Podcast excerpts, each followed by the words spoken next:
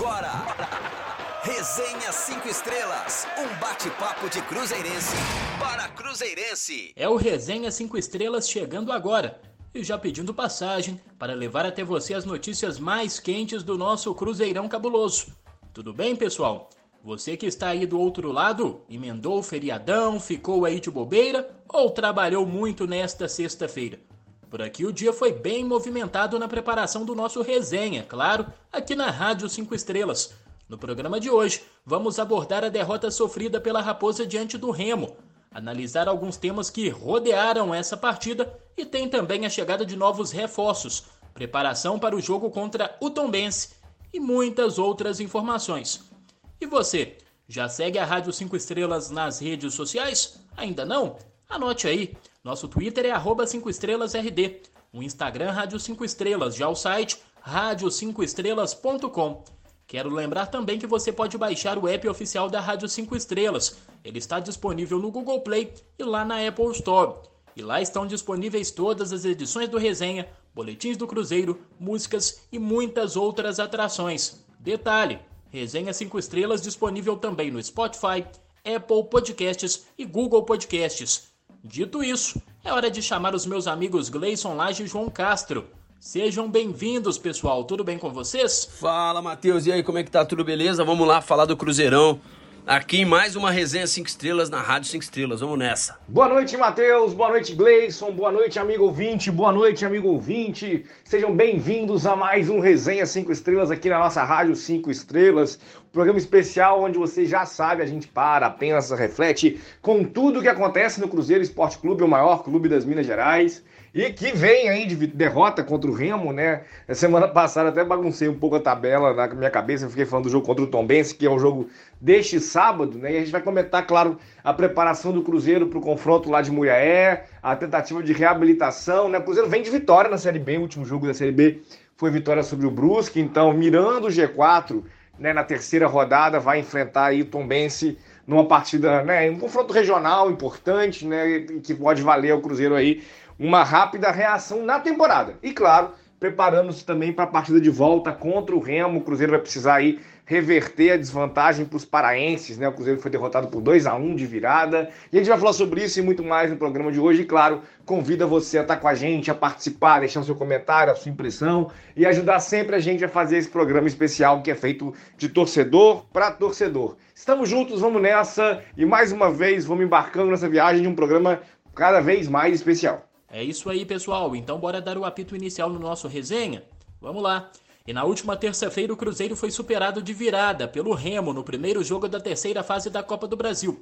O duelo disputado no estádio Baenão em Belém do Pará terminou em 2 a 1 para a equipe da casa, que sai em vantagem na busca pela vaga nas oitavas de final do torneio. Rodolfo abriu o placar para o Cruzeiro aos 21 minutos da segunda etapa, porém Marlon e Daniel Felipe balançaram as redes celestes em dois lances muito discutíveis e garantiram a vitória para o time paraense. O jogo ainda teve o meia João Paulo desperdiçando um pênalti. Aos três minutos da etapa final, já já foi derrubado dentro da área por Daniel Felipe, com o árbitro da partida marcando a penalidade máxima. João Paulo cobrou e, claro, o goleiro Vinícius fez uma boa defesa. Agora Cruzeiro e Remo medirão forças outra vez no próximo dia 11 de maio, às sete e meia da noite no Mineirão, para definir quem avança às oitavas de final da Copa do Brasil. Após a partida, o técnico Paulo Pessolano fez uma análise do jogo e falou sobre as dificuldades enfrentadas pela equipe 5 estrelas. Então vamos ouvir o Pessolano. É, sim, sim, como falou, a ver, para resumir o jogo, primer tempo estaban todos los espacios para jugar, fue un primer tiempo ruim con la bola, ¿sí? había espacio, se podía haber feito muito melhor, mas cerramos quando chegávamos tres cuartos para frente, né? então aí começávamos a errar um pouco, então o primeiro tempo foi, foi ruim. Segundo tempo melhoramos muito, ¿sí? foi o equipo que já queremos ver com essa, com essa fome de ir a buscar gol, eh, trocando de velocidade, eu sei que hoje havia muita umidade, né? Difícil, estava pesado o tempo para jogar em campo pesado, mas não tem desculpa e, e, e o segundo tempo se pudo se pudo se pudo fazer melhor, isso é o importante. Depois, como sabemos, temos oportunidade de gol tem que fazer eh, e recebimos dois, dois goles de bola parada sem dúvida, coisa para melhorar, mas tem outro jogo lá em casa que ya con la torcida de nos y todo, ya, ya fica más, más lindo para jugar. ¿sí? Ahí tenemos que demostrar la rebeldía, demostrar para qué estamos feitos, ¿no? Eh, virar este juego, así que, que nada, estamos tranquilos porque el resultado negativo no sabemos qué es más por nos que por la virtud del rival. Entonces eso podemos mejorar. Está aí a opinião do técnico Paulo Pessolano, João. Antes da gente falar sobre os lances polêmicos da partida, o Cruzeiro realmente teve posse, tocou muito a bola, mas não conseguiu ser efetivo. É uma característica que vem se repetindo ao longo desses últimos jogos. É, eu acho que é legal a gente começar pelo Pesolano, Matheus, porque eu gostaria de destacar já o seguinte, né? Eu acho que 2022, né, o grande nome do Cruzeiro na temporada é o Paulo Pesolano. Né? A gente tem um treinador que conseguiu produzir um padrão de jogo, um Cruzeiro que consegue manter posse de bola, um Cruzeiro que consegue pressionar os adversários e que, né, mesmo vivendo um processo de reformulação importante, né, o time base é mais ou menos o mesmo do Mineiro, mas né, na hora de acionar o banco de reservas, o Pesolano passa a ter que recorrer a jogadores recém-chegados e tem conseguido manter um pouco o nível de desempenho, principalmente de controle das partidas. Né? O Cruzeiro consegue sim manter os adversários longe da bola, consegue manter o controle das ações, e aí tem sido muito interessante né, a gente pensar isso como uma possibilidade de construção para a temporada e um elogio que é muito justo ao trabalho do Pesolano.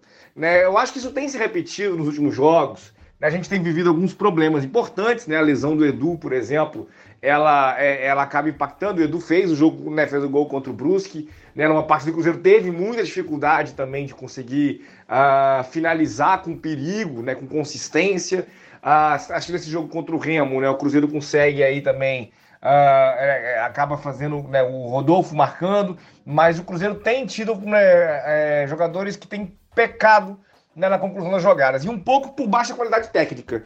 Né? Acho que a gente tem um elenco muito parecido, muito próximo ah, em termos de qualidade ao que a gente teve nas últimas temporadas. Né? Eu acho que o time base é melhor. Né? O Cruzeiro conseguiu formar um time base melhor, mas tem algumas peças aí que a gente vai precisar confiar bastante que vão conseguir entregar mais do que estão entregando até aqui, especialmente os que estão na rotação do elenco. Né? E isso tem aparecido um pouco como problema. Né? Acho que o Cruzeiro não consegue tecnicamente se impor sobre todos os adversários, né? fazer partidas tecnicamente consistentes é, a cada vez que entra em campo, isso pode acabar resultando em tropeços como o jogo contra o Remo. Isso na Série B, né, que é de pontos corridos, pode custar muito caro. O Cruzeiro vai precisar ter aí 60% de aproveitamento ou mais para conseguir o acesso, né? Então, esse tipo de vacilo pode reclamar da arbitragem, podemos, né, enfatizar isso, mas o Cruzeiro precisa sim é, aprimorar tecnicamente, né, é, a, a, consistência tática que o Pesolano tem conseguido dar é, seja também é, reforçada por uma evolução técnica dos jogadores para poder conseguir vencer aí a maior parte dos jogos e especialmente se destacar na briga pelo acesso né, à Série A ao final da temporada. Agora, João, mais uma vez viemos aqui para falar sobre o assunto arbitragem. Isso porque o primeiro gol do Remo teria saído após uma falta não assinalada no William Oliveira, enquanto o segundo gol houve um impedimento. Assim fica difícil também buscar um resultado positivo, né? É, eu acho que é importante enfatizar uma coisa, né? O quanto que é surreal a gente estar tá na terceira fase da Copa do Brasil sem a utilização do VAR, né? Uma, uma fase em que cada equipe que avançar mais uma etapa vai receber 4 milhões de reais pela classificação e aí um, né, um dispositivo que, não, né, somando as duas partidas, não custaria 200 mil reais para o confronto não ser utilizado, eu não consigo entender por que, que a CBF faz essa opção. Claro, os clubes querem altas premiações, os clubes precisam de altas premiações, mas o jogo tem que ser justo, né? E a gente sabe que o VAR ajuda especialmente na identificação aí de lances de impedimento. Acho que o, né, a, a falta no lance do primeiro gol ela, ela me parece clara também, mas a gente sabe que aí o, o VAR é, pode entender como lance interpretativo, tem, tem né, compreender que o árbitro é, visualizou melhor a situação e não, e, não intervir, e não. Mas impedimento, por exemplo, a gente já sabe que é uma regra de ouro, né? Uma regra objetiva, a linha a ser traçada e o Cruzeiro não teria sofrido a virada. Eu acho que o Cruzeiro tem sim, né, na, na, na, ao longo da temporada, boa parte das derrotas do Cruzeiro, né? A derrota para o América, a derrota para o Atlético Mineiro na primeira fase do Campeonato Estadual, foram jogos em que a arbitragem é, é, impactou significativamente né, no placar dos jogos. Né? E acho que agora contra o Remo isso acabou novamente acontecendo. Eu não quero, né? Eu acho que são três partidas muito diferentes, né? Acho que o time do Atlético Mineiro hoje é um dos maiores investimentos do país. O time do América disputa a Série A do Campeonato Brasileiro esse ano. O time do Remo já disputa a Série C. A gente espera que o Cruzeiro consiga, ao enfrentar adversário. Acho até que o Remo tem uma, o Remo tem um time muito parecido com o que jogou a Série B no ano passado. Foi um rebaixamento até de certa forma surpreendente, porque não é um investimento tão pequeno assim. Foi campeão paraense, né? Eu acho que é um dos favoritíssimos ao acesso na Série C, ao retorno para a Série B. Mas a gente espera que o Cruzeiro, ao enfrentar times que estiverem na parte de baixo da classificação da Série B, ou da Série B para baixo, o Cruzeiro seja, é, consiga sair com a vitória até com certa tranquilidade, né? Que o Cruzeiro consiga é, fazer, porque é isso que a gente espera é, das equipes que vão disputar o acesso. Né, que ao, vencer, ao enfrentar um adversário né, de um patamar é, tão inferior, né, pensando aí uma divisão inferior, uh, em termos de investimento, inclusive, a gente esperaria um pouquinho mais de autoridade. Faltou isso ao Cruzeiro. A gente pode reclamar da arbitragem, sim. A arbitragem acabou sendo importante no, no, no jogo, mas o Cruzeiro também pecou muito, né? O Cruzeiro mostrou muitas falhas técnicas, mostrou muita dificuldade na conclusão das jogadas, e isso pode ser um problema maior do que a arbitragem na sequência da temporada. A arbitragem, né? na Série B, por exemplo, a gente tem o VAR, a gente vai ter outros mecanismos para tentar diminuir esse problema. Já o que a gente vê o Cruzeiro fazer em campo Aí não tem jeito, o próprio trabalho do clube que precisa ser aperfeiçoado, esse grupo se entrosar mais, se conhecer melhor, para o Cruzeiro evoluir e conseguir os resultados. Ô Gleison, a gente já falou disso aqui outras vezes e pelo jeito, infelizmente, vamos ter que continuar falando. Essa fase da Copa do Brasil não tem VAR. CBF teve um lucro recorde divulgado esta semana e não pode colocar um VAR em todas as fases de seu torneio? Acho que é o mínimo, né? né? Da estrutura que um torneio precisa para acontecer, né? É o VAR. O grande problema é que os, os clubes, em algum momento, concordam em não ter o VAR né, no início da competição. E aí depois todo mundo é prejudicado. Né? Nesse caso foi o Cruzeiro que foi prejudicado, mas né, existe um consenso geral de que a arbitragem é ruim. Hoje ela se tornou ainda mais dependente do VAR, então parece que os caras estão ainda piores. É, e, e aí um fica reclamando de um lado, de outro, dependendo do, do que aconteceu. Dessa vez foi o Cruzeiro, é, o Cruzeiro tem sido prejudicado com a arbitragem já há algum tempo. Nem vou dizer se é, se é um, né, uma força maior, tentando definir as coisas desfavoráveis para o Cruzeiro. Nem vou falar. Eu acho que os caras são, têm um nível baixo mesmo. Mas a gente tem visto muito erro contra a gente, né? É, erros que decidem os jogos. É claro que não é só por isso que às vezes a gente tem resultados ruins mas é um, é um fator que atrapalha, às vezes é determinante para um resultado ruim, né? E não dá para não levar em conta isso para analisar o todo, para analisar o jogo, né? Por mais que o Cruzeiro poderia ter jogado melhor, poderia ter decidido a partida antes, a arbitragem ou as falhas do Bandeira foram preponderantes para o resultado negativo do Cruzeiro. João, voltando contigo agora. Claro que o nível dos times aumentou, isso se comparado aos adversários da Série B e o próprio Remo em relação às equipes do Campeonato Mineiro. Mas o Cruzeiro caiu de produção desde o torneio estadual, na sua opinião? Acho que é uma mistura dessas duas coisas, viu, Matheus? Eu acho que o, o, o, o nível dos adversários tem melhorado, né? O Cruzeiro tem enfrentado adversários melhores, mas a gente, por exemplo, fez uma partida contra o Atlético Mineiro na primeira fase da classificação, né, da classificação estadual, e mesmo em determinados momentos das finais, melhor do que alguns jogos que o Cruzeiro vem fazendo nas últimas semanas. Eu acho que um, um ponto de marcante para entender esse processo, falei sobre isso no programa passado, mas é algo que tem passado sempre pela minha lembrança, é a coletiva do Paulo Pesolano depois da derrota para o Bahia, em que ele fala sobre os reforços, né, sobre a importância né, do Cruzeiro inscrever rapidamente os reforços que estavam chegando, né, da, das baixas que o elenco vinha sofrendo, né, a saída do Giovani, do Bruno José, uh, do Vitor Roque, enfim, o Cruzeiro sofrendo ali algumas baixas e ele ter olhado para o banco lá em Salvador e não ter encontrado opção, né? Uh, um pouco para poder, né, até porque foi um jogo em que uh, o, o Guto Ferreira vence a partida né, acionando o banco de reservas, né, com o Jacaré, todos os dois gols, uh, sendo acionado por ele durante a partida, e o Pesolano se sentiu ali um pouco sem opção no banco de reservas. A gente vê que o Cruzeiro ele reformulou significativamente o elenco depois no Campeonato Estadual. O time titular tão, não foi muito pouco, né? A gente tem, claro, tem a lesão do Edu agora, né? A saída do Vitor Roque, mas no geral a gente mantém a base do time que disputou o Campeonato Mineiro, né? Só que a, as entradas que a gente pode perceber agora, né? Os suplentes são os reforços que têm chegado, estão procurando a sua melhor forma física, é, que são jogadores com perfil muito próximo ao perfil que não deu certo nas últimas duas temporadas, né? Então, assim, se a gente pensar o Rafael da Silva, o Luvanor, né, o Jajá, não acho que né, são jogadores que chegam né, com um, uma trajetória no futebol tão diferente do Bruno José, do Marcinho, do Robertson, do João Lucas, enfim, de reforço que o Cruzeiro tentou nas últimas, nas últimas temporadas que não deram certo. Não estou dizendo que vão dar errado, não é isso, mas eu acho que são jogadores que, que tendem a ser tecnicamente limitados, precisam de um tempo para entender a dinâmica de jogo do Pesolano e isso não tem funcionado nas últimas semanas. Né? Eu acho que a culpa é menos deles, inclusive, que ainda jogaram muito pouco, e mais desse processo como um todo de reformulação. Né? Mas eu acredito e confio sim. Né? Por isso eu comecei o programa destacando isso. Eu acho a grande vantagem do Cruzeiro esse ano é o trabalho do Pesolano. Eu acho que ele vai ter um plano tático é, interessante para manter a posse de bola, para manter a, a, pressão sobre o Tom Benz. Acho que o Cruzeiro tem boas chances de vencer a partida em Muriaé, mas a gente está vendo aí sim que o Cruzeiro está sentindo um pouco esse processo de reformulação e que tem isso é, significou uma queda de desempenho.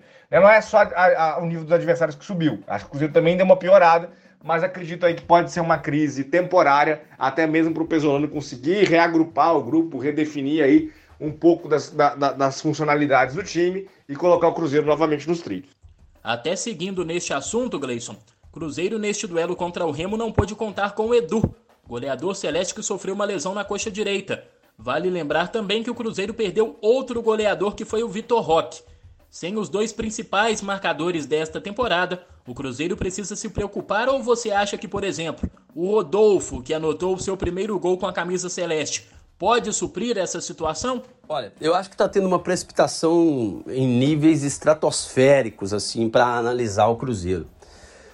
Tenho visto muita gente em rede social postando um monte de coisa. É, são analistas de resultado que eu costumo chamar, né? Se o Cruzeiro tivesse jogado aquele mesmo futebol é, e vencido por 2 a 0 que seria um placar natural pelo que o Cruzeiro construiu, sem contar os gols perdidos, né? Contando o que o Cruzeiro fez e o pênalti, talvez, aí, que o João Paulo não converteu.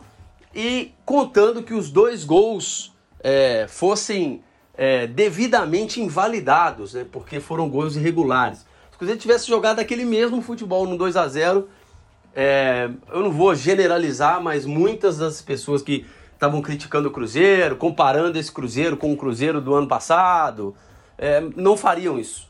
Né? Eu acho que existe hoje no Cruzeiro, e as pessoas não percebem isso, uma demanda pelo caos.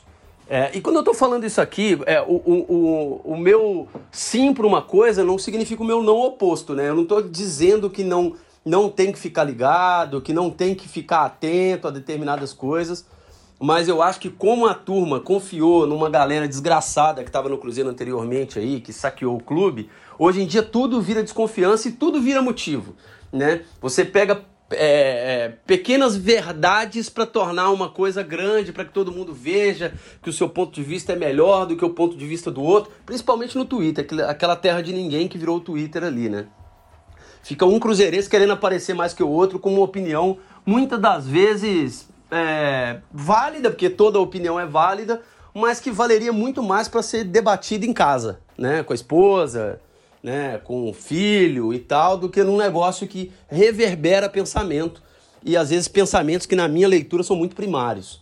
Né? São pensamentos que estão mais preocupados em reverberar a ideia dele do que uma constatação de algo que realmente esteja acontecendo. Pois bem, todo esse, esse, essa, esse, essa abertura do que eu estou falando aqui é, para as análises precipitadas que eu tenho visto, principalmente no que diz respeito ao momento do Cruzeiro e contando com a sua pergunta aí, Matheus, do ataque.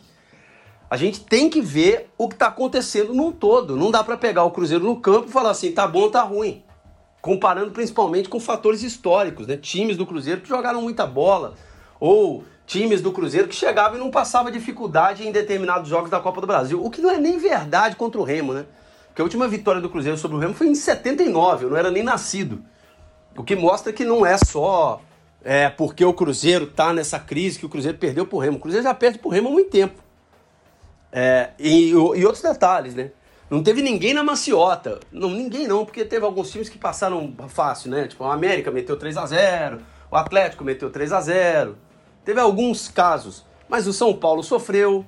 O Fluminense ganhou com um gol, no mínimo estranho, de pênalti. Um pênalti que não foi mesmo. Não foi falta e foi fora da área e foi dado pênalti. E o Fluminense empatou. É, empatou custou empatar, estava perdendo por 2 a 0 e virou o jogo num lance errado também. Então não tem. A, é, a, gente vê outros times da Copa do Brasil aí sofrendo. Não tem moleza, velho. E o Cruzeiro, o torcedor precisa entender que ele não vai ter moleza agora. Não vai. Contra ninguém. E mais do que isso, precisa se levar em conta o contexto. Qual o contexto do momento? O Cruzeiro acabou de ser vendido, né? A, a finalização da venda aconteceu não tem 15 dias. É, teve uma reunião há poucos dias aí para definir se o Ronaldo ia comprar ou não ia comprar. Depois disso, parece que assinou no dia 10 e tal, dia 8, dia 10. Então tem pouco tempo que o Cruzeiro foi de fato vendido.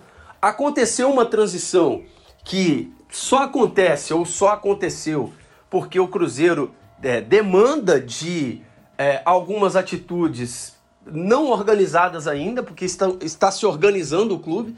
E aí, que que eu tô, por que, que eu estou falando isso? Saída, por exemplo, do Giovanni Piccolomo, do Bruno José, que são jogadores que o Cruzeiro talvez nem precisaria contar, mas precisou num determinado momento, que foi, por exemplo, o jogo contra o Brusque pelo, pelo Campeonato Brasileiro da Série B. O Cruzeiro teve que jogar ali com um time é, de, com opções diminutas.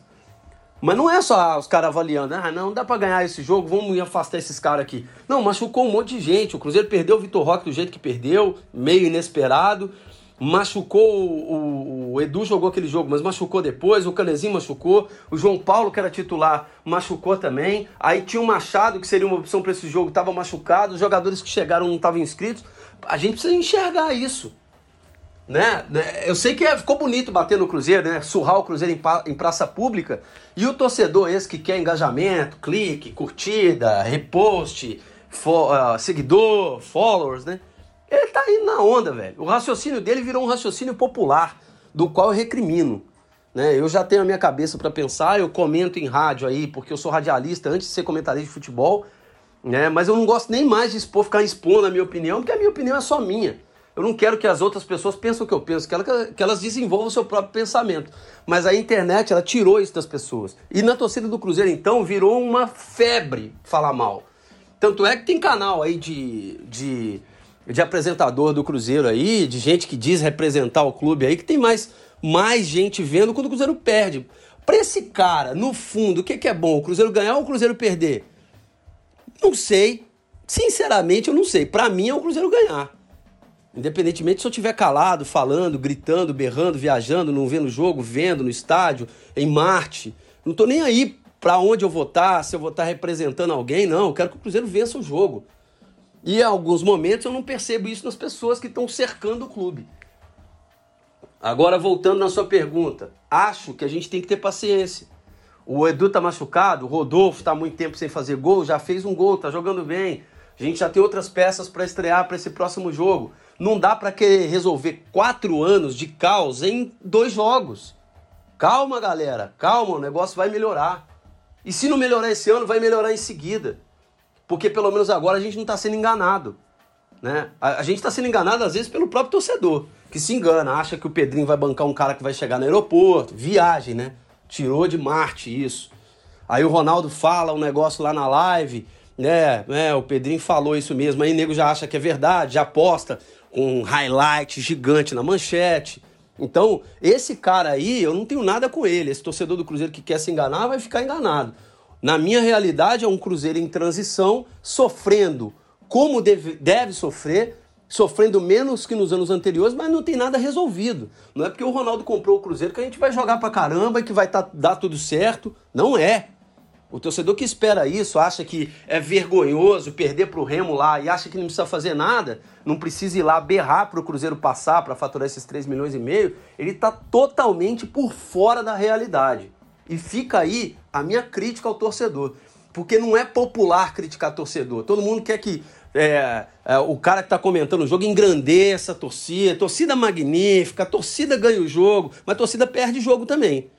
E nesse caso desse jogo contra o Remo, jogo que eu terminei bolado, né? Eu, mas eu não fui para rede social para para né, defecar pelos dedos, não. Eu fiquei em casa mesmo, bolado, e tô comentando agora aqui com calma de quem acha que o Cruzeiro tem chance de virar o jogo. Se você observar o próprio Pessolano, ele fica, tava tranquilo, não, beleza. Precisamos jogar lá para ganhar o jogo. O Cruzeiro falhou naquele jogo sim, teve algumas falhas, principalmente ofensivas. O João Paulo poderia ter feito três gols, o Daniel poderia ter, ter feito um, não fez, o Cruzeiro perdeu. Fica a lição e que se aprenda, que se jogue, que se ganhe, que se vença e que suba e que se classifique. Mas essas coisas elas não vão acontecer de maneira fácil como era. É árduo. O Cruzeiro está começando a subir uma escada gigante. E tem que ter calma, tem que ter paciência, não tem outra saída. E o Cruzeiro anunciou nesta semana a chegada de mais dois reforços. É o caso do meia uruguaio Leonardo Paes, de 27 anos, e do atacante Henrique Luvanor, de 31 anos. Leonardo Paes chega ao Cruzeiro depois de um período no Montevideo Wanderers, do Uruguai. Por lá, ele marcou dois gols e deu uma assistência nesta temporada. Paes trabalhou com o técnico Paulo Pessolano no Liverpool Montevideo no ano de 2019 em seu currículo, o Meia também tem passagens pelo Defensor e Torque, os dois do Uruguai. Gleison, Leonardo Paes é um meia que joga tanto pelo centro quanto pela ponta direita. Pode jogar até de lateral. Pode ajudar a equipe? Claro que pode, principalmente porque o Paes ele já jogou com o Paulo Pessolano. O técnico já conhece ele, já sabe das características do jogador. Eu, sinceramente, não conheço. Vi alguns lances do YouTube, assim, muitos desses jogadores que o Cruzeiro contratou eu não conheço, não vi jogar, não me recordo. É, mas a gente torce para que esse setor do Cruzeiro, que é um setor que tem um investimento bom hoje dentro do clube, que é esse setor de análise de mercado, esteja funcionando. Tem funcionado, né? É, a maioria das contratações que a gente tem visto aí tem dado bom assim pra gente, né? O próprio Canezinho, que quando veio, assim, a galera meio torceu o nariz, estava ajudando, se machucou agora. É, o Neto Moura, eu acho que foi um belo achado do Cruzeiro. Os próprios atacantes que o Cruzeiro foi achando, pela própria característica do jeito que o Cruzeiro está no mercado agora, não está tirando ninguém de clube nenhum. Então, é jogador que está no mercado já, que o Cruzeiro não precisa comprar e tal. Acho que a gente está fazendo um papel legal. Vamos ver com o Luvanu, que eu tenho curiosidade também de saber como é que vai ser o comportamento desse atleta aqui no Brasil de novo, né? Um futebol mais, com mais marcação do que pelo menos nos vídeos que eu consegui assistir dele. E o Paz, que a gente tem uma expectativa, né? Porque ele é um jogador versátil também, joga de meia, joga pela esquerda, pode né, jogar no ataque também, como já jogou com o Pessolano. Então, é um jogador, na teoria, é, qualificado, pois vem chancelado pelo setor que observa isso pelo Cruzeiro e pelo, e pelo próprio técnico. E agora falando sobre o Henrique Luvanor, ou o Luva do Cruzeiro. Luvanor desembarca na Toca da Raposa 2 depois de defender o Al Tawan, da Arábia Saudita. O atacante fez boa parte da sua carreira na Europa. É natural de Campo Maior no Piauí e naturalizado moldávio. João, Luvanor já disse em entrevista ao Super Esportes que precisaria de apenas uma semana para se adaptar e estrear pelo Cruzeiro. Mas considerando o tempo que ele jogou fora do Brasil, e mesmo ele estando já relacionado para o próximo jogo, deve precisar de mais tempo para conseguir atuar em sua plenitude, né? Ah, Matheus, eu, eu, eu acho, acho, difícil precisar assim, porque depende muito mesmo, né? Acho que tem jogador que consegue, mesmo depois de ficar um bom tempo parado, é, manter o condicionamento. A gente vê o Luvanor ele parece estar em boa forma, é claro, né? Tem tempo de jogo. A, acho que a dinâmica do futebol brasileiro é diferente do futebol moldavo, né? Claro, né? O, o Sheriff fez uma participação muito interessante na Liga dos Campeões. Né, eles, né, vários jogadores ali se destacaram, o Cristiano, por exemplo, retornou também ao futebol brasileiro, é, mas eu acho que a gente precisa ter um pouquinho uh, de calma em relação ao potencial técnico do Luvanor. Né? Eu acho que essa plenitude dele né, vai ser o suficiente para ele conseguir alcançar um espaço no time titular do Cruzeiro. Eu não sei, né? Eu acho que é, é, é, um pouquinho de humildade na avaliação do elenco do Cruzeiro nesse momento, ela é importante, né? A gente precisa confiar um pouco no trabalho de prospecção que foi feito pelo departamento de futebol. A gente está falando de jogadores pouco conhecidos no futebol brasileiro, mesmo com pouca rodagem né, né no futebol brasileiro. Uh, né, podemos falar do Luvanor ou do Leonardo Paes, por exemplo, que vai ter sua primeira experiência no Brasil. O Rafael da Silva ficou muito tempo na China, enfim. A gente está falando de jogadores que estão buscando uh, pela primeira vez aí, tem é, muito, a boa parte dos reforços do Cruzeiro é, tem a grande chance da, da, da, vida no futebol brasileiro. Né? Alguns já passaram pelo Inter, pelo Atlético Paranaense, pelo Curitiba, mas não, né, não na condição que chegam ao Cruzeiro agora. Né, de imediatamente sentando no banco de reservas, de expectativa de, de ter minutos e de poder mostrar o seu futebol. Então, eu acho que a gente pode ter, e, né, e aí eu acho que eu posso estender do Luvanor para os outros reforços que estão chegando, né, eu acho que todos eles vão ter que se adaptar no meio do processo. Essa é a parte ruim, inclusive, do, desse mecanismo que o Cruzeiro apostou né, para reformulação do elenco, já com o Série B rolando. É claro, o estadual era um período de pré-temporada, né, no sentido de a gente poder avaliar, mas a lista de reforços é muito grande. É muita gente para ser condicionada, é muita gente para se adaptar ao time é, ao mesmo tempo. Né? Mas eu acho que o Luvanor está né, tá relacionado para a partida, pensando no caso dele, deve ter aí seus primeiros minutos, talvez até começar jogando. E vamos torcer. Né? Eu acho que ele teve sim é, momentos importantes né, que conseguiram, que, que, que, justificam um pouco essa aposta nele, mas é a grande chance da carreira dele. Eu acho que não, não é possível pensar isso de uma forma diferente e a gente torce para que essa plenitude, né, que, usando a palavra que você mencionou, seja o suficiente para ele agregar ao, ao, elenco e especialmente ao time do Cruzeiro e ajudar com gols, né, com assistências, com boa participação o Cruzeiro na briga pelo acesso. Depois desse jogo contra o Remo, Agora é hora do Cruzeiro voltar as atenções para a Série B do Campeonato Brasileiro. Neste sábado, às 7 da noite, a Raposa enfrenta o Tombense no Estádio Soares de Azevedo, em Muriaé. O duelo é válido pela terceira rodada do torneio nacional. E quem falou sobre esse jogo e também sobre a sequência de compromissos na temporada em sequência foi o zagueiro Zé Ivaldo. Então chega mais, é contigo, Zé. Ah, é o calendário brasileiro, né, cara? Nós não pode escolher jogo. Somos profissional, temos que estar 100% preparado, é uma viagem longa, mas o grupo todo está fechado, estamos se recuperando bem e graças a Deus vai ser uma viagem tranquila para nós estar 100% para o jogo de sábado. João, como disse aí o Zé Ivaldo, realmente a Raposa não teve muito tempo de descanso entre o jogo contra o Remo e essa contra o Tombense. Isso, de certa forma, atrapalha o desenvolvimento do trabalho da equipe? É, um intervalo de terça até sábado nem é um intervalo tão curto, né? Mas a gente está falando também uh, de um processo né, de viagem até Belém. Né? Então a gente sabe que o Cruzeiro só voltou na quarta-feira, depois de fazer ali um processo regenerativo também na cidade né, do norte do país. E aí, quinta-feira só que as atividades foram retomadas em Belo Horizonte, né? E aí o Cruzeiro se preparando para o duelo contra o Tom Benz já, né, que acontece no sábado. Então não é a preparação ideal, mas ao mesmo tempo não é muito diferente aí do que é costumeiro no futebol brasileiro. Né? O Bense jogou depois do Cruzeiro, mas é uma vantagem, né? Jogou aqui em Minas mesmo contra o Ceará, foi derrotado pelo Ceará, inclusive.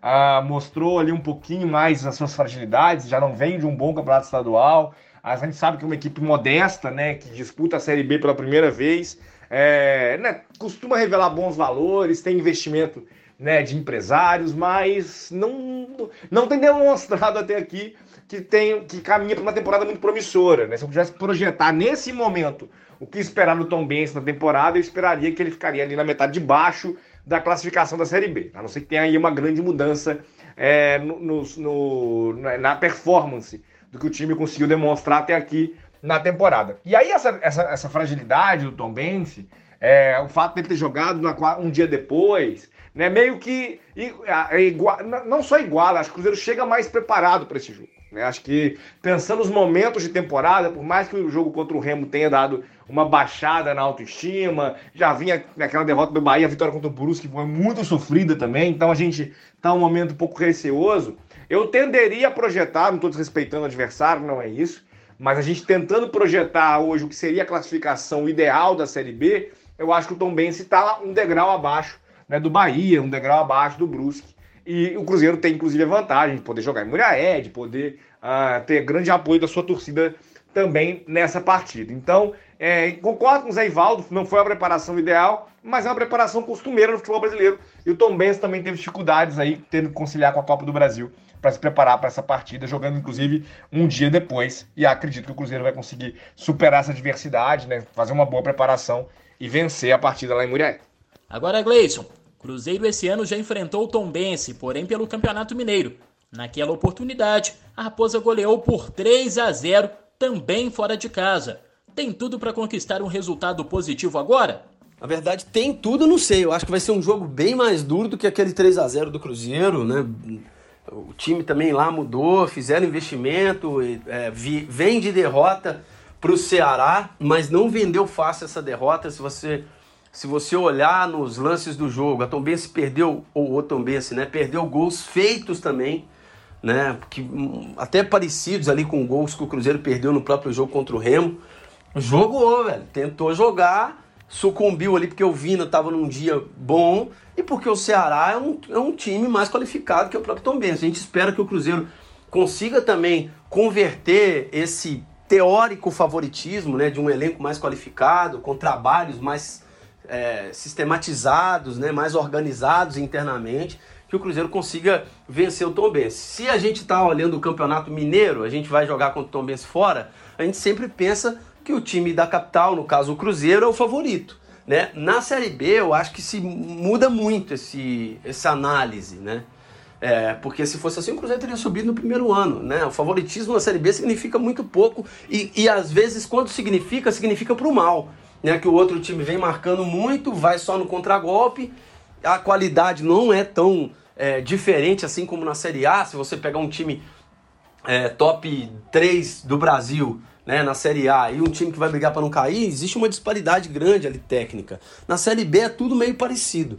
É, então a gente torce para que o Cruzeiro faça um bom jogo e saia de lá com os três pontos. Eu acho que é indispensável o Cruzeiro pegar esses três pontos lá em Muriaé. E só para a gente fechar esse assunto, Cruzeiro relacionou 21 atletas para essa partida. São eles os goleiros Gabriel Mesquita e Rafael Cabral, os defensores Eduardo Brock, Giovanni Jesus, Oliveira, Rafael Santos, Rômulo, Wagner e Zeivaldo, os meias Adriano, Daniel Júnior, João Paulo, Leonardo Paes, Mitkov, Neto Moura e William Oliveira, e os atacantes Jajá, Luvanor, Rodolfo, Vitor Leque e Vagninho. Beleza, beleza, Gleição? Agora você me dá licença para eu chamar uma convidada especial.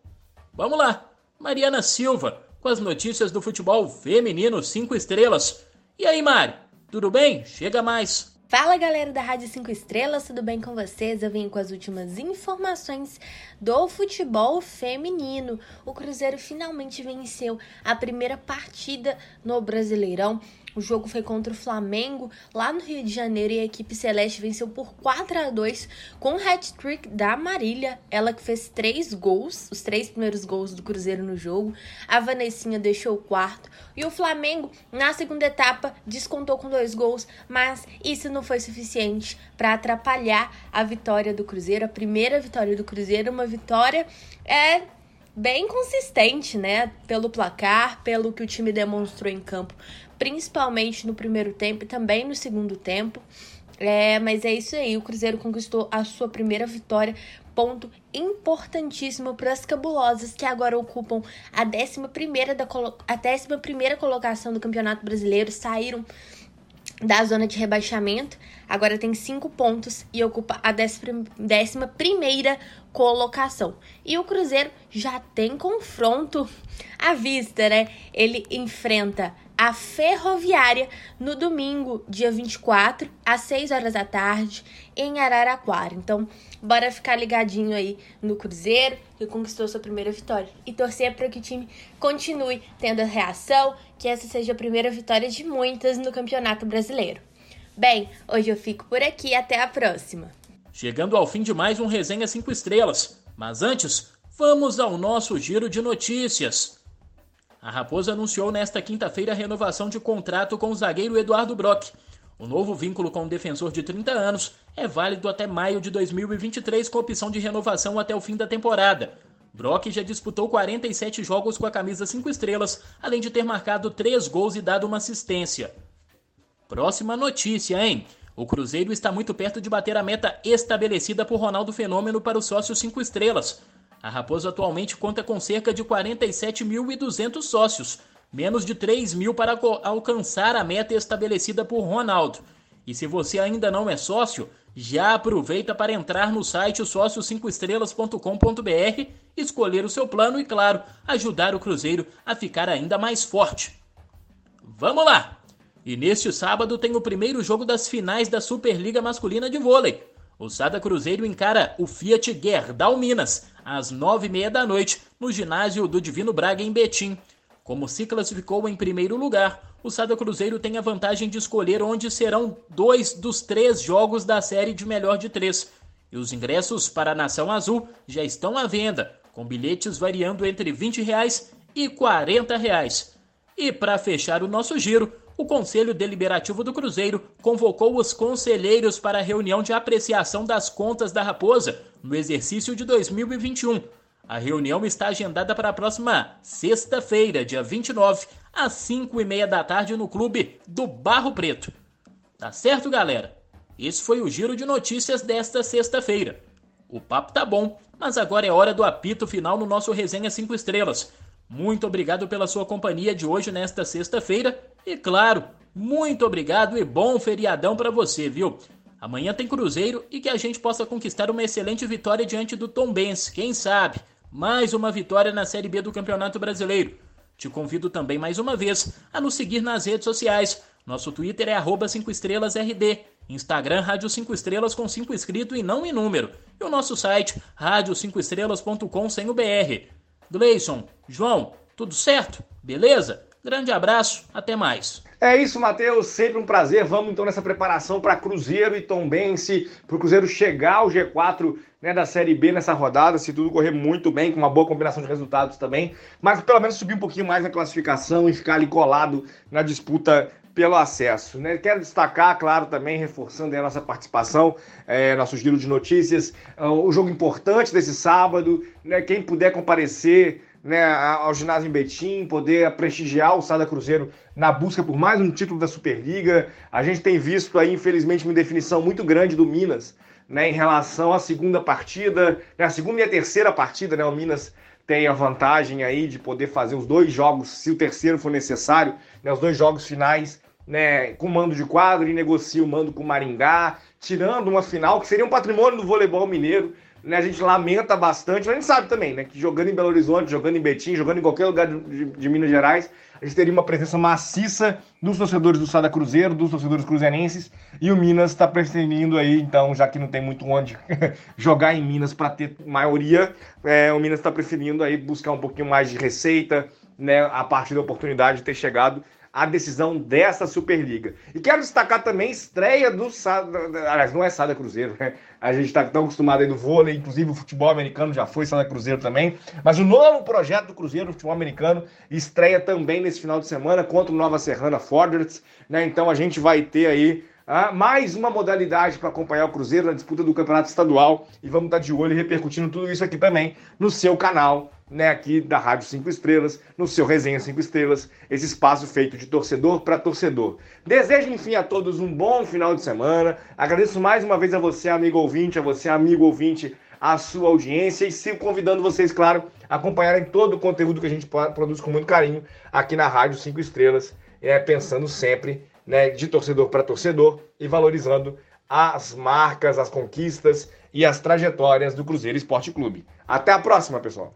Beleza, Matheus. Forte abraço para você, forte abraço para a torcida do Cruzeiro e vou repetir aqui, hein? Agora é hora de apoiar. E eu não tô falando de apoio incondicional, apoio burro, não, porque eu, não, eu nunca é, sou favorável a esse tipo de coisa. Fecha o olho, tipo apoio de fã, né? Tudo que o cara lança, você acha que tá bom. Eu nunca sou favorável a esse tipo de coisa, mas eu acho que é hora de enxergar a realidade. Né? Ainda o Cruzeiro não está em ponto dessa cobrança que a torcida ensaiou contra o Remo né, nessa última semana. Né? É, o que o torcedor vai pensar do que eu estou falando pouco me importa também. Eu, acho que essa é a minha opinião e é isso que eu quero passar para o torcedor que está acompanhando a gente aqui. Porque é muito mais fácil bater, mas a gente não está em condição disso ainda. A gente não tem um time totalmente organizado, velho. O Cruzeiro acabou de ser vendido, saca? Tá mudando tudo, tá mudando gente internamente, é, esquema de trabalhar, jeito, modo. O time que mudou em campo é o mínimo. E tá chegando gente ainda, tá se entrosando agora. Então eu acho que a gente tem que se unir para comemorar o que tem que ser comemorado no fim do ano. Né? Porque esse tipo de precipitação agora, cobrança tem que ter, claro que tem, mas um tipo de cobrança inteligente que consiga absorver o que está sendo é, bem feito, é, consiga notar o que está sendo mal feito, mas que seja dito de uma maneira que ajude, não uma maneira que entregue o erro e faça com que esse erro seja repetido de boca em boca até atrapalhar um clima que está começando a ficar bom, né? É bom a gente se lembrar das últimas Série Bs aí e ver o quanto o clima do Cruzeiro era estragado. Até pelo time que não jogava nada. Né? Então a gente não pode voltar para aquele lugar. Eu acho que a gente está um degrau acima, mas é um degrau só. A gente ainda tem um, um, vários outros para subir. Um abraço. Valeu, rapaziada. Até semana que vem. Fui. Você ouviu Resenha 5 Estrelas.